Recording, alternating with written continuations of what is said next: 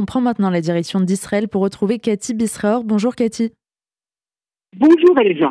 Et après euh, les négociations sur la libération des otages au sommet de Paris, c'est un optimisme prudent qui domine côté israélien. Oui, optimisme parce que si vous voulez, après des semaines ou des semaines où en fait rien ne s'était passé et au contraire on était très très pessimiste, on a l'impression un petit peu, si vous voulez, que le train est reparti. Euh, en effet, au sommet de Paris ont participé non seulement les dirigeants de la sécurité israélienne, le numéro du Mossad, du Shin Bet, le numéro de la CIA américaine, américaine le, les dirigeants du Qatar et, de l'Égypte, ont a été décidé une sorte de cadre de négociation, ou apparemment un cadre de négociation selon lequel euh, entre 35 et 40 euh, otages israéliens seront euh, libérés, pour la plupart des femmes, des personnes âgées, euh, et également euh, des personnes qui sont soit malades, soit blessées, a mentionné que dans les femmes, Israël exige que également des soldats euh, les soldats soient libérés en raison des témoignages dramatiques que l'on a reçus ces dernières semaines sur des violences sexuelles contre justement ces soldats.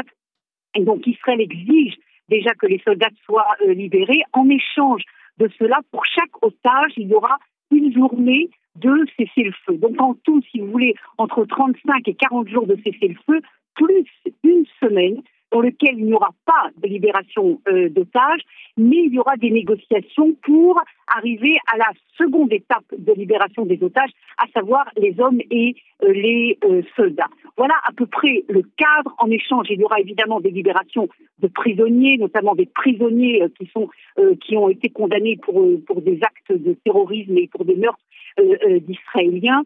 Et où on voit que ça continue, c'est qu'aujourd'hui, Elsa, euh, il y a une délégation israélienne qui part en ce moment même d'ailleurs en direction du Qatar pour poursuivre euh, ces euh, négociations qui devraient apparemment prendre un certain nombre de décisions opérationnelles, c'est en tout cas ce que l'on dit ce matin en Israël. Et est-ce qu'il y a encore des obstacles avant la conclusion définitive d'un accord? Ah oui, absolument, énormément. Je crois que ce qu'il faut dire, c'est que euh, quand on dit optimisme, et c'est ce que je viens de dire, il faut optimisme, il faut tout de suite rajouter très, très, très, très prudent et dire beaucoup le mot très prudent. Parce que, euh, pour trois raisons principales. D'abord, parce qu'on n'a pas en fait véritablement une, une, idée sur ce que dit le Hamas sur ce modèle de Paris. Il faut, faut se rappeler qu'à Paris, euh, il y avait un absent et un absent de taille, c'est le Hamas. Et donc on attend, si vous voulez, un petit peu la réponse du Hamas. Et pour l'instant, non seulement on n'a pas de réponse, mais depuis quelques heures, au contraire, il y a eu des informations comme quoi euh, le Hamas continuait à exiger ce qu'il avait exigé au début, à savoir un retrait des forces israéliennes du nord de la bande de Gaza, ce qui est évidemment totalement inacceptable du point de vue israélien. Les dirigeants israéliens l'ont dit et l'ont répété à plusieurs euh, reprises. Deuxième raison, c'est que euh, on a affaire avec euh, le Satan, on a affaire avec euh, une organisation terroriste qui peut changer d'avis à la dernière minute, qui peut vous dire oui et juste à, quelques minutes. C'est d'ailleurs pour ça que l'ancien accord des otages avait, avait s'était arrêté du jour au lendemain. Et la troisième raison, qui est une raison à mon avis essentielle, c'est que l'homme essentiel qui, qui est l'homme numéro un qui, qui décide, c'est Sinois, il y a une communication qui est très très limitée avec lui parce qu'apparemment il se trouve quelque part dans la bande de Gaza et qu'il est poursuivi par les forces israéliennes. Et avant qu'on ait une réaction à une proposition du Qatar, cela prend à chaque fois quelques jours. Et donc, en raison de ces trois raisons, je crois qu'il faut être très très euh, prudent malgré le certain optimisme que l'on entend en Israël euh, ces derniers. Et pendant ce temps, sur le terrain, les combats continuent et retoublent d'intensité, Cathy.